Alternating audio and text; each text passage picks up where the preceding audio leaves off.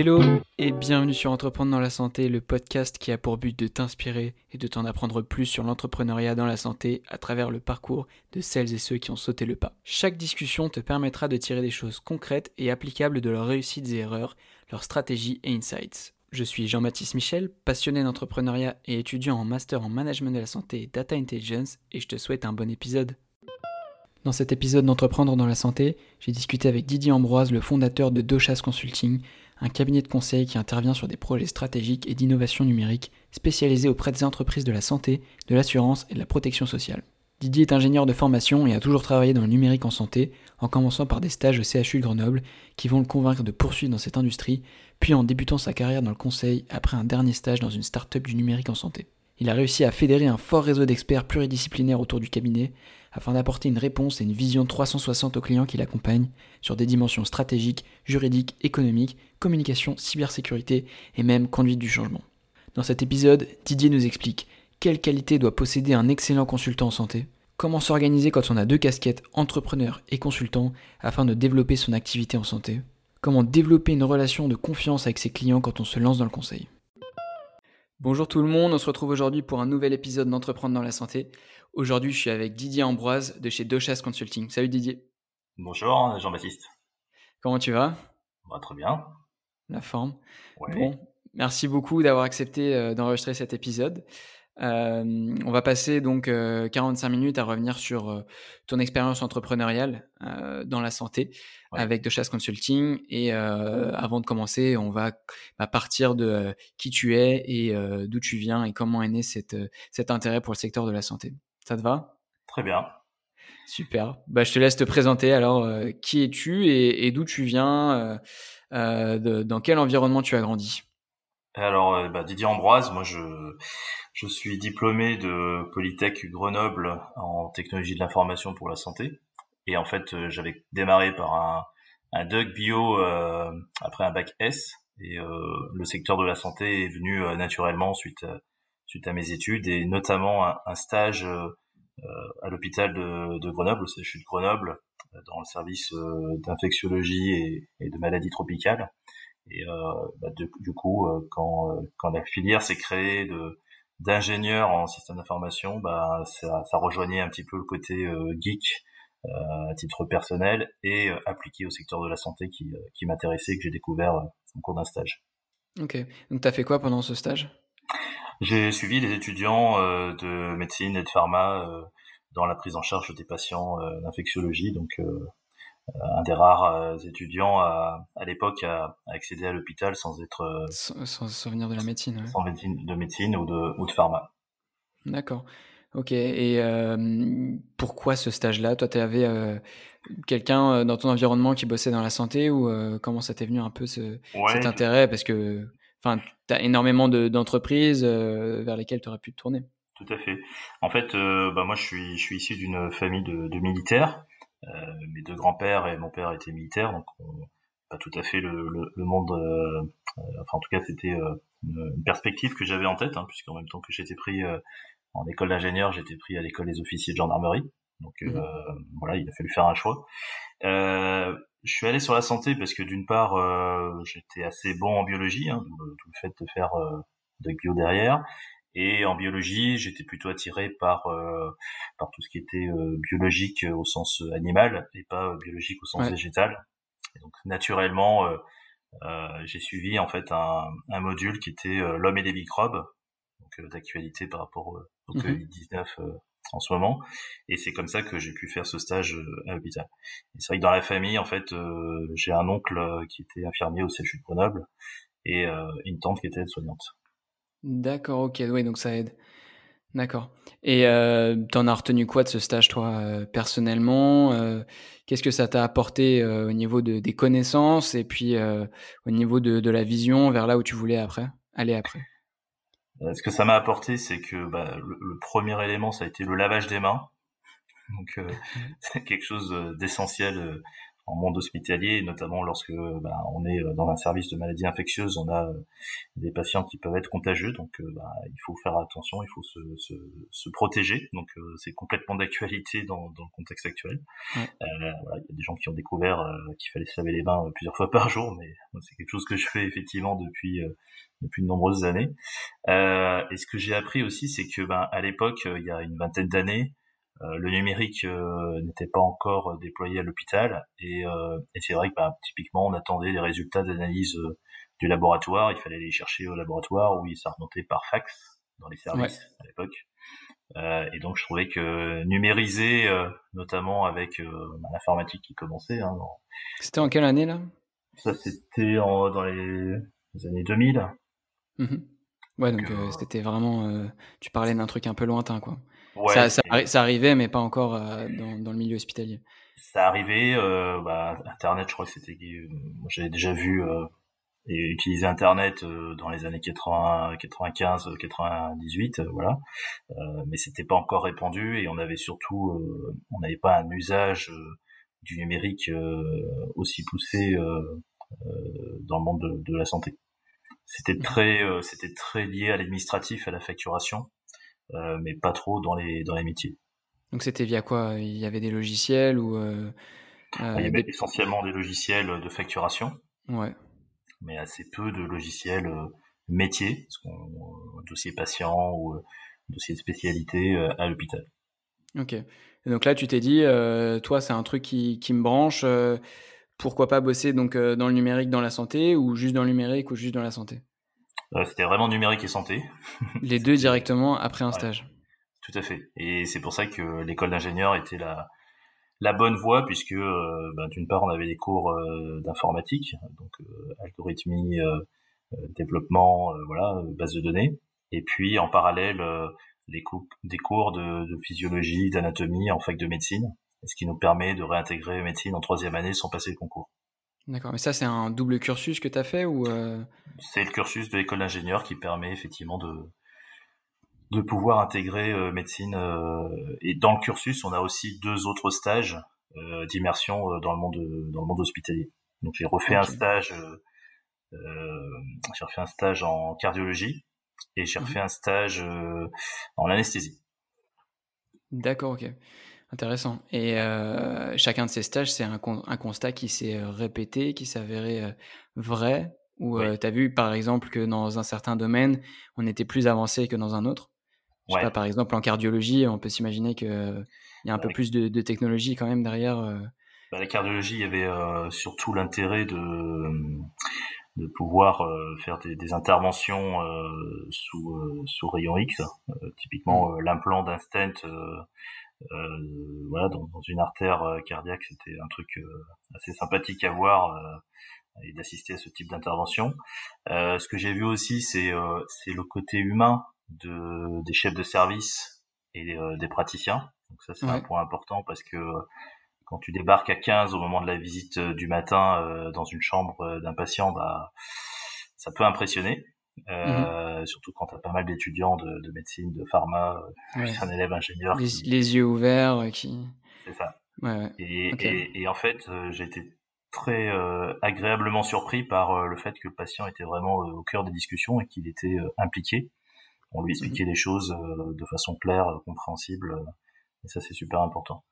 Et l'autre l'autre point intéressant, c'était en anesthésie, j'ai pu assister à à la, chirurgie orthopédique ouais. au bloc opératoire. Et euh, malheureusement, euh, je devais assister à une intervention euh, assistée par ordinateur. Et euh, ce jour-là, il y a eu une panne, euh, une panne informatique qui a empêché euh, l'intervention de, de, de, se réaliser. Et donc, bah, j'ai assisté à un changement de prothèse de, de hanche c'est euh, plus mécanique. C'était un peu moins intéressant, mais euh, euh, c'est là que je me suis rendu compte que le, le fait de maintenir le système d'information hospitalier euh, actif euh, et en, en, état de fonctionner, ben ça avait des impacts aussi sur l'activité d'un chirurgien qui du coup était obligé de déprogrammer son intervention et, et de retrouver une date, voilà, alors que le protocole avait été suivi par le patient la veille. Hmm. Ok. Bon, intéressant. Et donc, enfin, c'est, je pensais pas tu vois, c'était possible sans vraiment avoir fait euh, médecine, d'arriver à avoir autant d'expérience dans la santé. Euh, euh, bah, tu étais un petit peu l'élément, enfin, tu étais complètement différent par rapport à, à tes. Bah, en fait, j'ai eu la chance de. en fait, c'est la filière se montait. donc il y, a, y, a, quasiment 20 ans et mmh. comme la filière se montait, bah, j'ai été de la première promo de, cette formation et effectivement on savait pas vraiment ce qu'on allait pouvoir faire euh, en sortant de l'école, mais euh, moi je sentais qu'il y avait des opportunités qui étaient euh, qui étaient immenses et donc bah, on a beau dire, hein, mais le fait d'avoir un diplôme d'ingénieur, on a une certaine légitimité au niveau technique, mm. on a une compréhension du technique et ce qu'apporte l'école dans cette formation, c'est la connaissance métier de l'hôpital et surtout le fait de côtoyer pendant trois ans des professionnels de santé souvent des chefs de service, euh, mais aussi des infirmières, des aides-soignants, euh, des brancardiers. Donc euh, on a une connaissance intime, je dirais, du fonctionnement de l'hôpital. Et lorsqu'on arrive derrière en mission de conseil, ben on n'a pas on n'a pas la même appréhension, je pense, que, que d'autres, et donc forcément on a une meilleure expérience dans la santé. Ouais, ouais mm. tout à fait. Et, du coup, on a une écoute, on a une écoute qui est intéressante et tu vois typiquement après j'ai refait une mission sur la protection des données euh, aux hôpitaux de Paris avec euh, Willy Rosenbaum, qui est le co-découvreur du virus du sida. Et euh, au bout d'un quart d'heure de discussion, il, il m'a posé la question de savoir si j'étais médecin. Ouais, c'est ça. Ouais. ça va vraiment apporter un gros bagage pour la suite, quoi. Ouais, tout à fait. Hmm.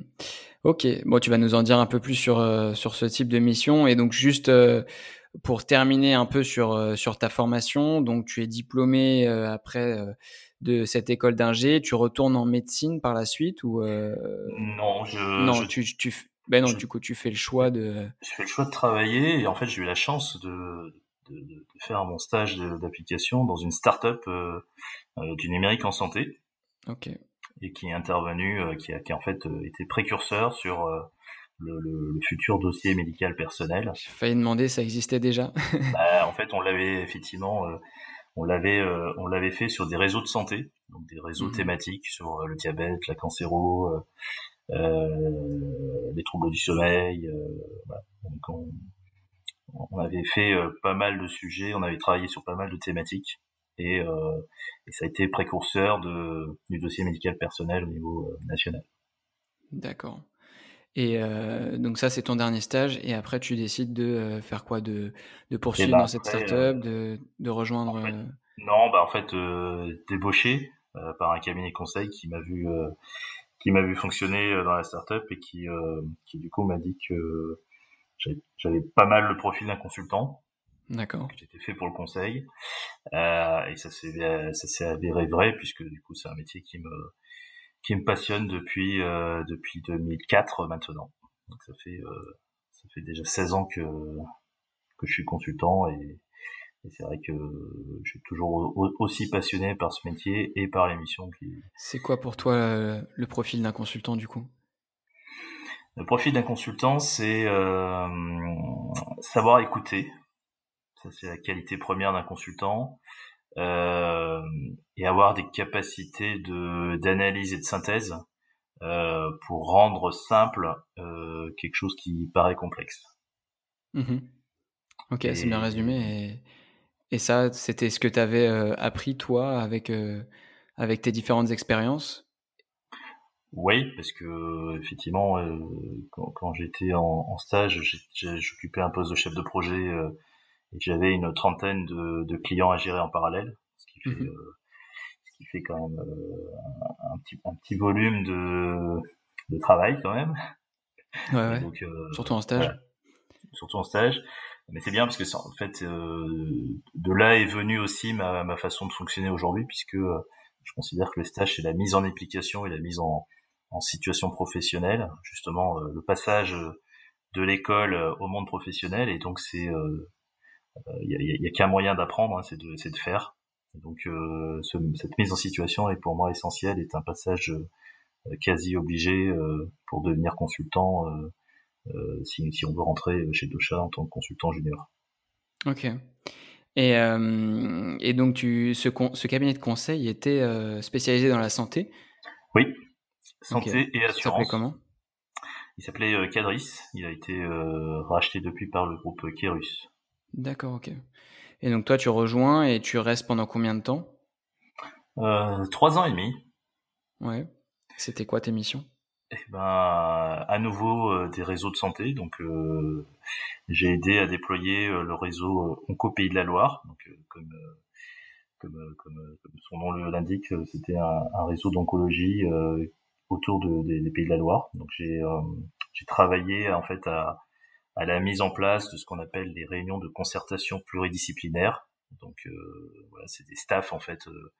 de cancérologues qui, avec aussi des, anatomopathologistes qui, euh, regardent et décident du meilleur traitement euh, pour un patient atteint de cancer. Et on a en fait euh, numérisé le processus de prise de décision. Ok. ça, ça, ça, dure combien de temps un projet comme ça? Ah, Ça dure quelques années. Bah ouais, c'est ça. c'est énorme. Oui, le, le, le, temps de le temps des projets de santé et euh, euh, d'expérience est, relativement long parce que d'une part, euh, bah, on a des professionnels de santé euh, qui doivent soigner, donc mm. leurs leurs journées sont occupées à, bah soigner et pas à être en réunion pour travailler sur un projet informatique. Idem pour pour bah, les directions hospitalières et, et les personnels. Donc la spécificité des missions de santé, c'est que les projets qui peuvent être faits en théorie sur euh, quelques mois, euh, ont tendance à, à, s'étaler un petit peu dans le temps parce que euh, bah, on a un public qui qui, qui, qui, a une disponibilité qui est limitée et dont la priorité ça reste le soin et pas et pas le projet informatique. Même si le projet informatique vient bah apporter à terme sur le long terme, oui. sur le, sur le processus de prise en charge. D'accord. Et donc, euh, pourquoi tu quittes après, après, après trois ans? Euh, Des opportunités euh, assez classiques, hein, on va dire, dans, dans le parcours d'un consultant. les missions qui, qui, qui s'éternisent un petit peu, parce que dans le conseil, on a deux types de missions. On a ce qu'on appelle les missions en régie, donc des missions le consultant est, est, positionné chez un client et il travaille sur un projet, ça peut durer quelques mois, mmh. jusqu'à quelques années. Et on a des missions, ce qu'on appelle des missions au forfait, et qui euh, sont là, euh, sont liées à un résultat, un livrable. Euh, ouais. Rédaction d'un cahier des charges, le choix d'une solution ou le déploiement d'une solution. voilà, plusieurs, plusieurs types de prestations. Et, et, ces missions au forfait sont généralement dans des temps resserrés et surtout avec des contraintes de, de réalisation qui sont liées en fait au, à ce qu'on a vendu. Hein, donc, mmh, oui, pas dépasser le, le, forfait et délai. Et c'est vrai que je suis, euh, je suis plutôt un homme de forfait. Donc euh, j'aime bien quand ça, j'aime bien quand ça bouge et quand il y a euh, des. T'aimes bien les deadlines, les. Ouais. Exactement. Donc euh, et quand j'ai des missions en régie, j'ai, en fait, je, je, j'essaye de ne pas, euh, euh j'essaye de pas prendre des temps pleins pour pouvoir justement faire rentrer d'autres missions au forfait en étant à mi-temps, trois quarts temps chez un client et et avoir d'autres missions à côté. Donc j'ai toujours eu en fait euh, dans ma carrière entre euh, allez, entre 5 et euh, 7 missions en parallèle. Donc tu as toujours besoin d'être euh, d'être occupé par différentes choses. Ouais. Et en fait, c'est ce que tu faisais déjà pendant ton, ton dernier stage. Si tu avais autant de clients, ça devait te stimuler. C'est ça. Et, et c'est vrai que c'est une c'est un état d'esprit euh, de pouvoir euh, gérer euh, plusieurs choses en parallèle. Entre les... ouais. Effectivement, il peut y avoir des, des échéances qui arrivent euh, en même temps, donc bah, tu peux faire deux journées en une parce que parce que voilà, c'est une contrainte.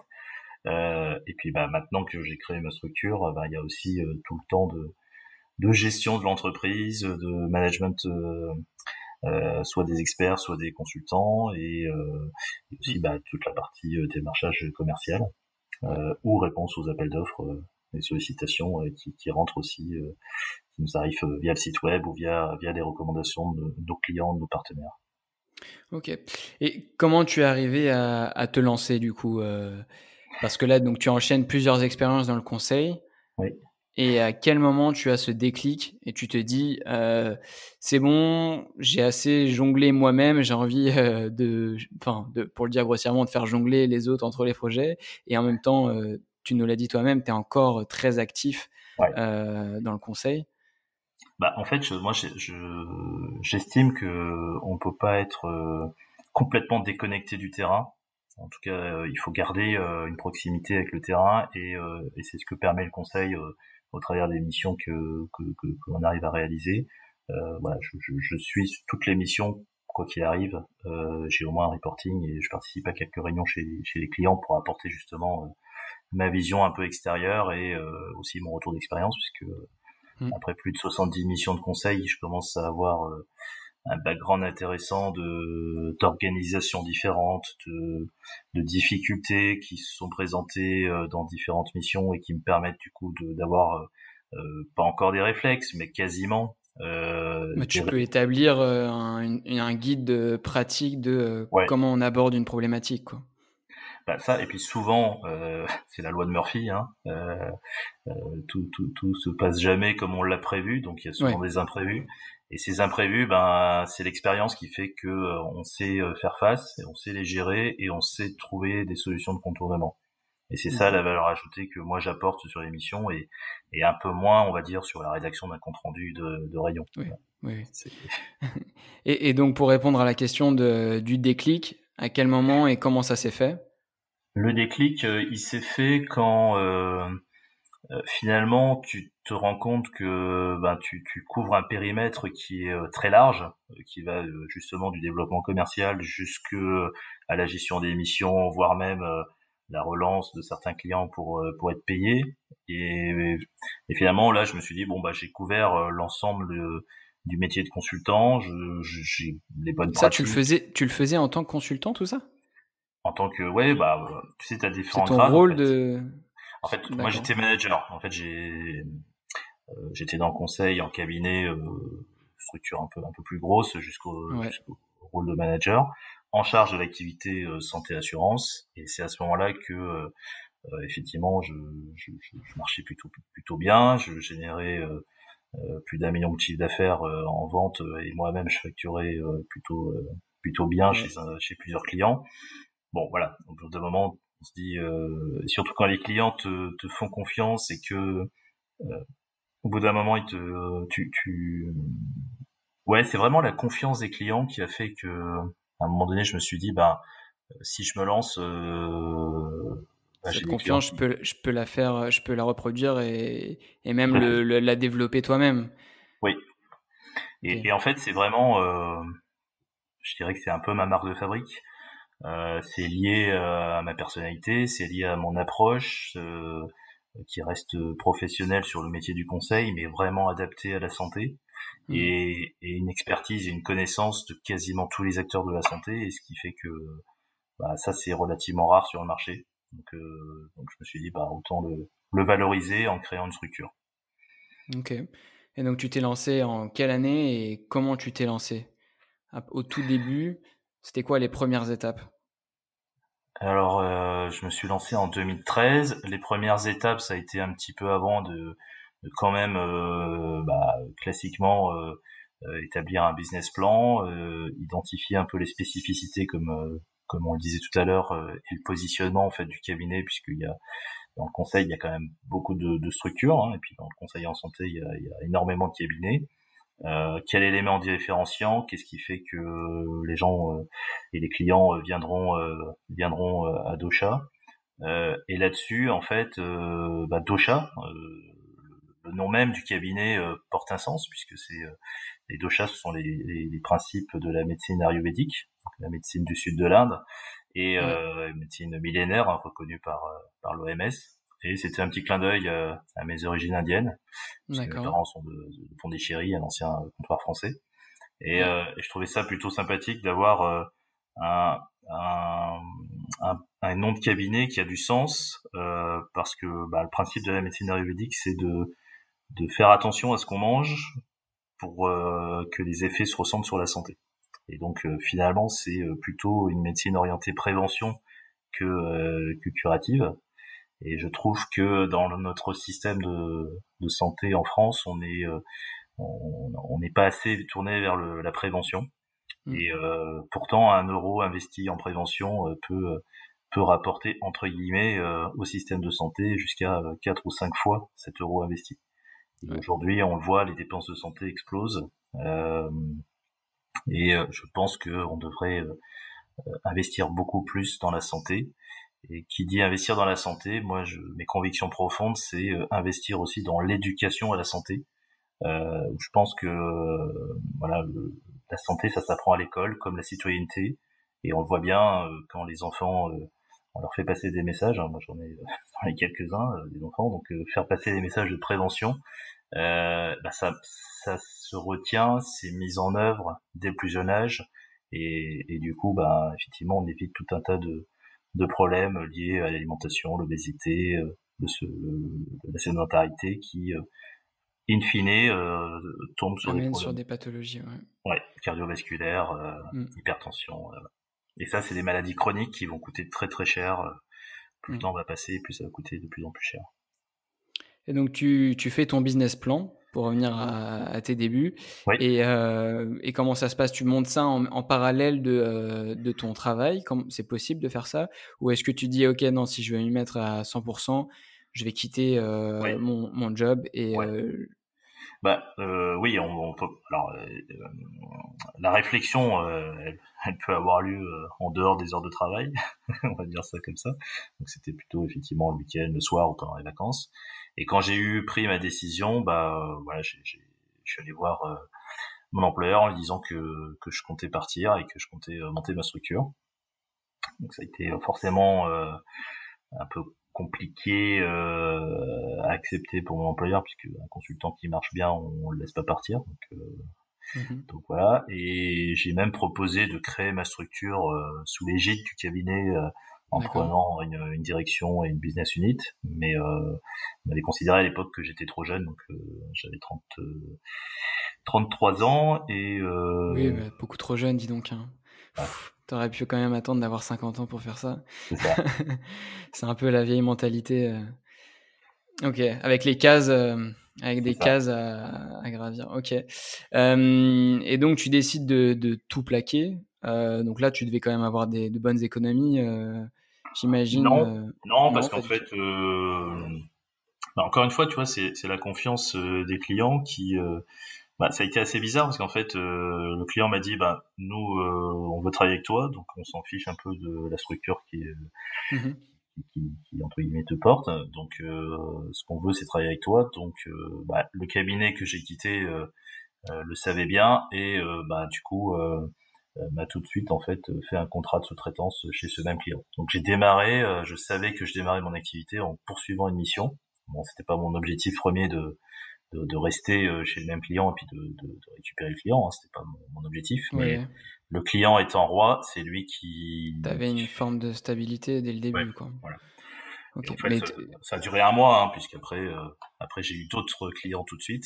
Euh, et dès qu'en fait, c'est quoi excuse-moi, mais c'est quoi l'intérêt de, de, ton de ton employeur de te faire ce contrat de sous-traitance alors que toi tu pouvais passer directement par euh, par le client?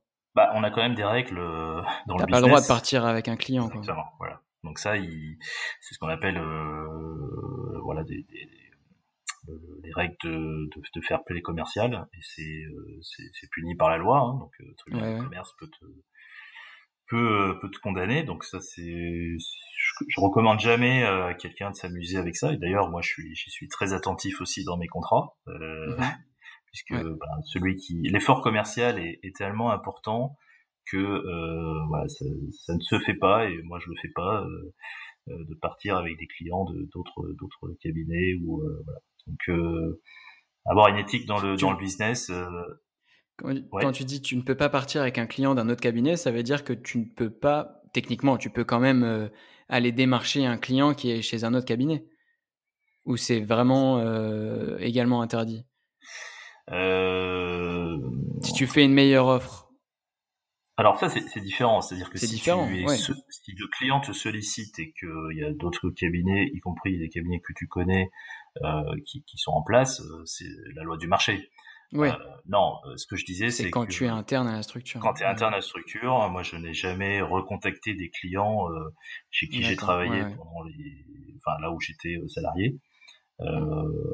Voilà. Après, au bout d'un certain temps, bah, effectivement, des clients historiques me recontactent parce qu'ils me connaissent et bah, ça c'est c'est la, la, le fait que j'ai bien travaillé dans les structures où je suis passé, que j'ai laissé un bon souvenir, qui fait que les, les, clients veulent retravailler avec avec moi. Ok. Donc tu as ce premier client et tu es tout seul, j'imagine? Oui. Donc tu fais euh, tout, tu, tu, tu, mènes, tu crées ta structure et en même temps tu mènes la mission? Ouais, tout à fait. Et puis, euh, bah, je commence à, à m'exercer euh, à la gestion. Ouais. là, je découvre tous les jours, c'est un peu caricatural, mais je découvre des nouvelles taxes que dont je n'avais jamais entendu parler. je découvre que voilà, tu la création c'est facile, t'as quand même pas mal d'aide, mais ensuite, euh, une fois que la structure est créée, t'es lâché tout seul en fait. Ouais. Et t'as assez peu de personnes qui te conseillent. T'as, voilà, aucune structure qui te dit euh, ce qu'il faut faire, comment euh, comment développer ton, ton, ton entreprise. Donc ça, soit ça se passe au travers de d'entrepreneurs sympathiques qui peuvent te filer quelques tuyaux, soit bah, être dans un groupe d'entrepreneurs et, et, effectivement avoir une entraide entre, entre créateurs qui te permettent de développer. Ou alors tu dois, j'imagine qu'il y a également des cabinets de conseil en création de d'entreprises euh, type cabinet de conseil. Donc euh, peut-être que ça se ça passe, ça passe externalisé, mais tu peux payer pour avoir un accompagnement. Euh. Bah, en fait, tu peux avoir des cabinets qui t'aident à créer, ou c'est souvent les experts comptables qui ont une, une offre d'accompagnement aux créateurs, voilà, pour faire les statuts, etc., etc. Euh, mais vraiment, moi, le retour d'expérience que j'ai, c'est qu'une fois que tu as créé, bah, tu as ton cabis, euh, et puis après, tu es tout seul. Quoi. Oui, il va pas te dire comment augmenter ton chiffre d'affaires et comment euh, voilà. Euh, améliorer ta relation avec les, les, les clients. Donc, voilà, donc concevoir tes offres, bah, soit tu y as réfléchi avant, et tant mieux. Euh, sinon, bah, il faut y réfléchir et, et, les structurer, et les organiser. Ensuite, il faut bah, s'organiser pour euh, pour faire connaître les offres. Il faut ensuite aller mm. euh, répondre aux appels d'offres, démarcher des clients, des prospects pour les transformer en clients. Donc, tout ça, en fait, cet apprentissage, on l'a pas, d'autant plus qu'issu d'une école d'ingénieur, on n'est pas du tout formé à. Encore moins que quelqu'un qui fait du business. Ouais. Et donc euh, là, si tu devais nous, nous pitcher euh, Dosha, euh, qu'est-ce que c'est Qu'est-ce que vous proposez Et c'est quoi votre, votre, votre, comment dire, votre, votre avantage comparatif sur le marché Comment vous différenciez?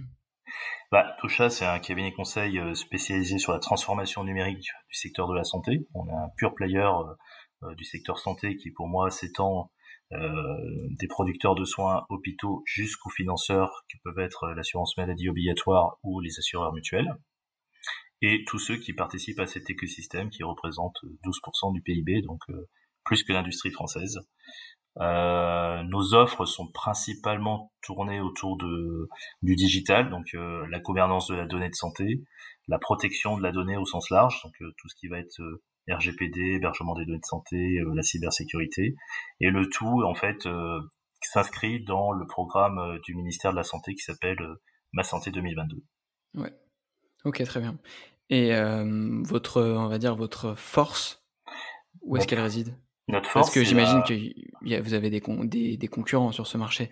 Notre force, c'est d'avoir une vraie expertise métier, santé et assurance, euh, ou santé et assurance mutuelle, avec euh, ben, euh, à la fois des experts qui peuvent être des médecins, des économistes de la santé, des pharmaciens, et également ben, des spécialistes du, du digital, de l'IT, avec des anciens, des anciens directeurs de programme de grands projets nationaux, des, des spécialistes de l'urbanisation des SI, des experts data, des data scientists. Et en fait, Dosha, on, a, on est euh, le chef d'orchestre en fait de ses compétences et on est capable d'aller les chercher euh, soit dans des structures partenaires, soit auprès de, d'acteurs et de consultants indépendants, soit en partie euh, chez, chez nos consultants salariés. Ok. Et ça marche comment du coup ces relations avec donc des, des experts? Donc ces personnes sont employées dans une autre structure et vous vous allez les, les démarcher pour réaliser une mission. Ouais. en parallèle de leur travail Alors ça, ça dépend. S'ils ont un statut de consultant, ils ont, ouais. ça dépend de leur disponibilité et c'est un contrat de partenariat avec, bah, dans certains cas, ça prend une forme de sous-traitance. Ouais. Ça, c'est assez simple à organiser. Euh, si c'est un professionnel de santé, ben souvent euh, il y a des possibilités soit de, de, de, de, faire un partenariat avec la structure s'il est salarié. Dans ce cas-là, c'est la structure qui euh, qui touchera une partie des honoraires. Ouais. Soit c'est effectivement un, un, un, indépendant ou, une, où il a une structure libérale, et dans ce cas-là, il effectuera des honoraires à Docha. D'accord. Et vous, comment vous les identifiez, ces personnes-là, euh, en fonction de leur expertise? C'est un réseau que vous avez tissé euh, avec le temps, bah, j'imagine? C'est un, réseau qui est tissé avec le temps, c'est les opportunités, les rencontres euh, sur les missions, sur les projets, sur on participe à, à, pas mal de travaux au niveau national, donc bah, forcément on rencontre, on rencontre des, des experts qui sont mmh sollicités sur des thématiques et voilà, typiquement on apprend à se connaître. Euh, euh, ce qui est important pour moi, c'est le partage des valeurs. Euh, voilà, il y a des experts au bout du déjeuner. je me dis bon, finalement, on n'est pas aligné sur les valeurs, donc il fera pas partie du réseau. D'autres, bah, on est complètement aligné sur les valeurs, et, et dans ce cas-là, bah, on, on, est, en contact, on s'échange des informations, on brainstorm sur des offres, on, on répond sur des appels d'offres en commun. Euh, voilà, donc c'est des choses qui peuvent. Euh, et, donc, et, donc, ces experts, quand ils donc ils intègrent un réel réseau. Oui. Ou est-ce que euh, donc si j'ai bien compris, ils intègrent un réseau et ensuite une fois qu'ils font partie de ce réseau, ils peuvent être appelés pour des missions? Tout à fait. C'est ça. Ok. Et, et, ce réseau, on peut également postuler pour le rejoindre?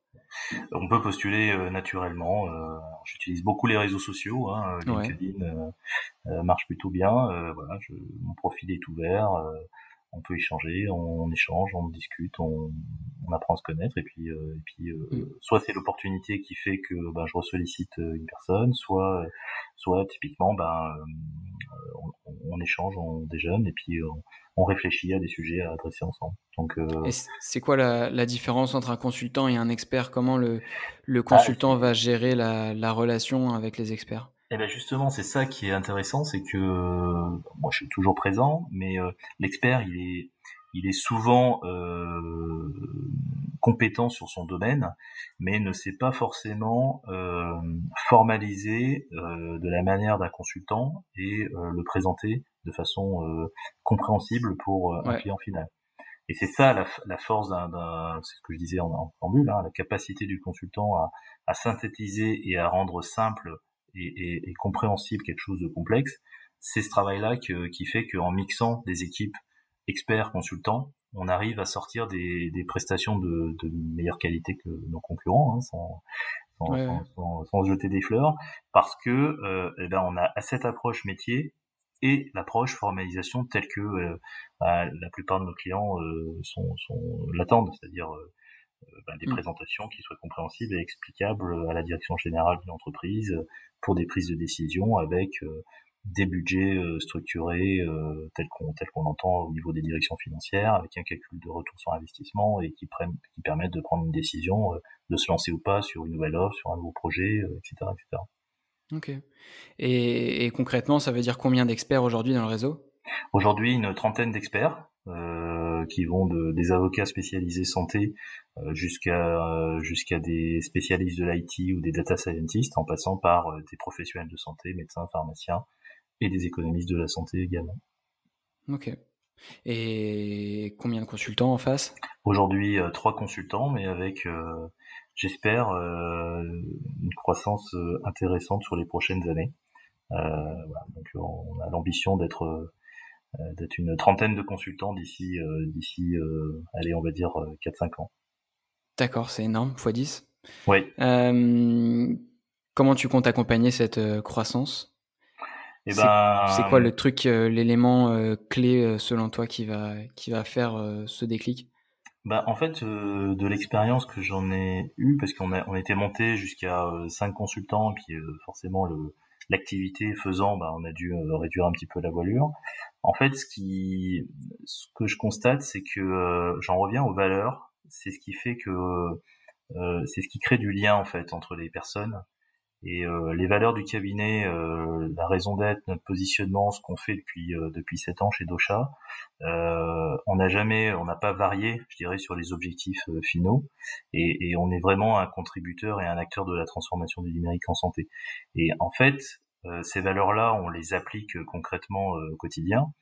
Euh, et, et c'est ça qui fait que ben, des experts ont envie de travailler avec nous, que des consultants nous rejoignent, que euh, des consultants d'autres cabinets euh, ou qui ont arrêté le conseil me disent je regrette de pas t'avoir connu avant parce que bah, en fait dans une structure où j'étais avant j'ai été dégoûté du conseil et je suis parti du coup faire autre chose dans, dans une start-up alors que j'adorais ce métier-là. Enfin voilà.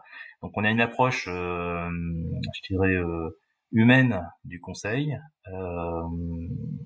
c'est vrai que voilà, moi j'ai envie de travailler avec des personnes euh, qui, qui, ont des valeurs, qui partagent, qui s'investissent, mais euh, on sait aussi récompenser, euh, que ce soit bah, avec une rémunération attrayante, des systèmes de primes, mais aussi, parce que je pense que tout ne passe pas par l'argent, par la reconnaissance, euh, la mmh. mise en avant des consultants lors des conférences, lors de, lors de tu vois, tu, tu vois une, une ligne de, de, progression comme on a dans les cabinets de conseil euh, qui est, on va dire, tracée, ou est-ce que euh, tu penses que c'est c'est possible de, pour un consultant d'aller plus vite euh, et de progresser. pas bien ta question du coup. Bah, tu vois, nous, ce qu'on a euh, beaucoup en, en, école comme image des cabinets de conseil, c'est que euh, bon, une fois que tu rentres, tu sais où tu seras dans euh, dans deux ans, dans trois ans, dans cinq ans, et, et, et, pourquoi pas dans dix ans.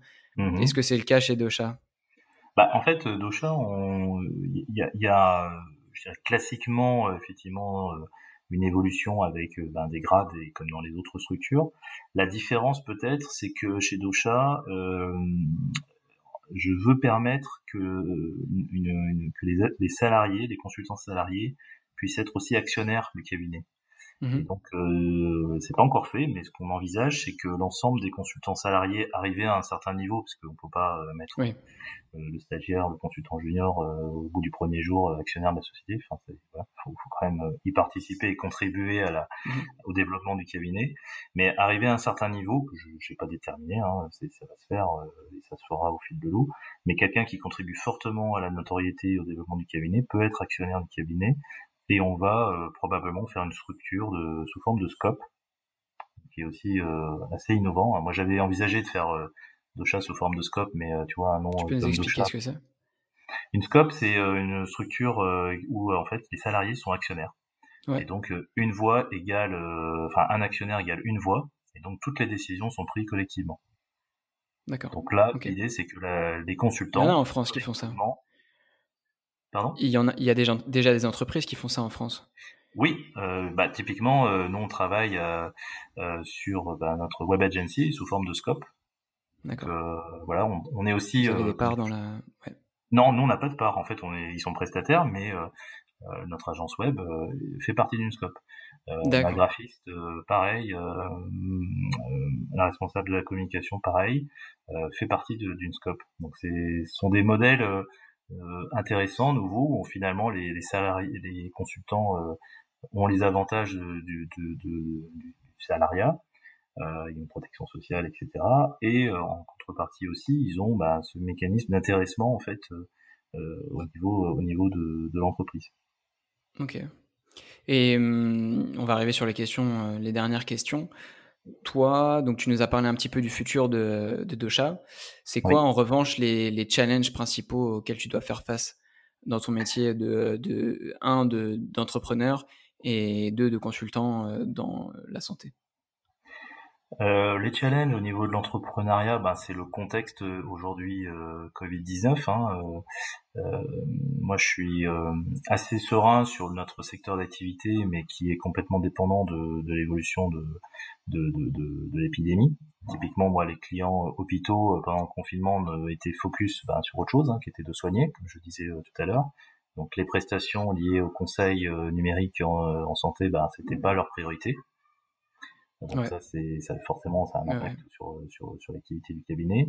Euh, en tant qu'entrepreneur, moi, ce qui, euh, les défis, c'est ben de d'assurer de, de, de, gérer la croissance.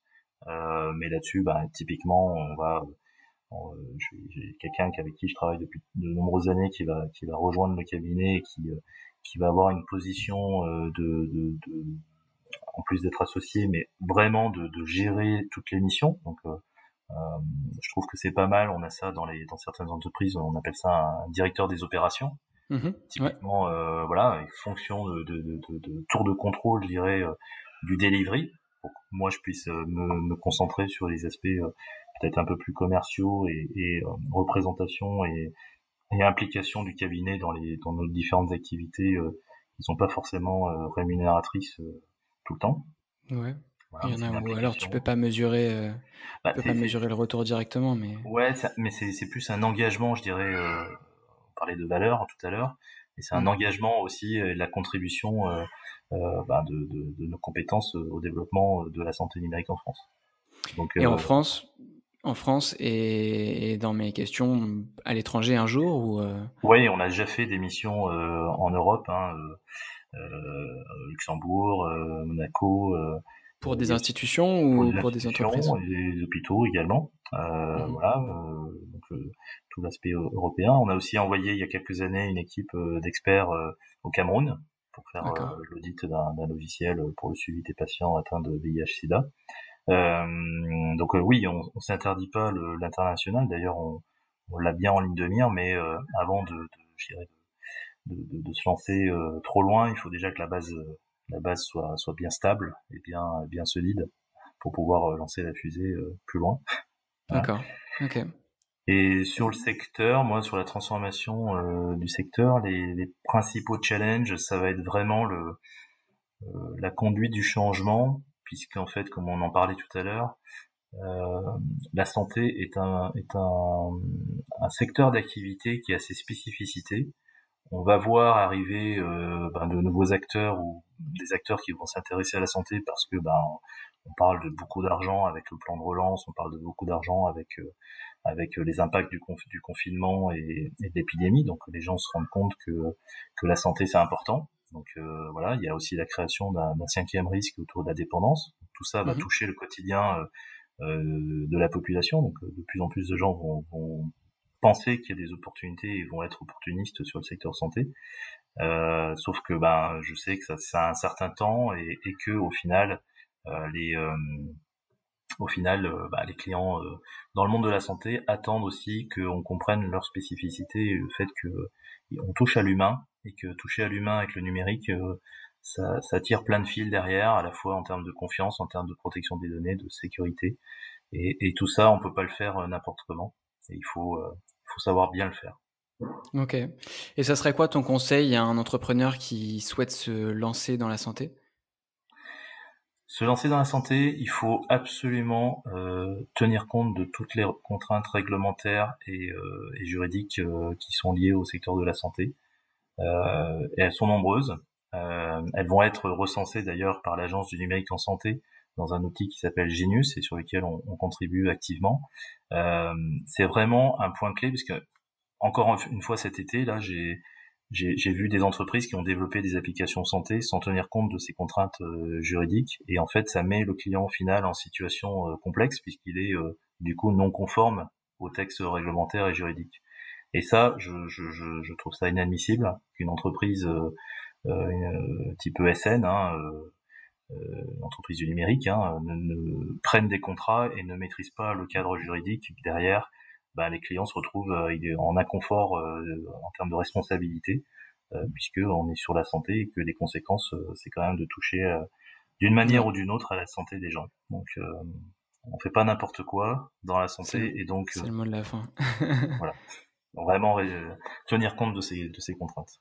Ok. Bon, super. Merci beaucoup Didier pour ton temps aujourd'hui. Merci. Et puis, euh, je te souhaite beaucoup de, beaucoup de succès avec Dosha Consulting. Bah, merci également. Bonne continuation. J'espère que cet épisode t'a plu. Si c'est le cas, n'hésite pas à lui laisser une super note sur ton appli préféré de podcast et à en parler autour de toi. Tu peux également m'envoyer un message sur mon LinkedIn Jean-Baptiste Michel afin de me dire ce que tu en penses. Moi, je te dis à très vite pour un prochain épisode d'Entreprendre dans la santé.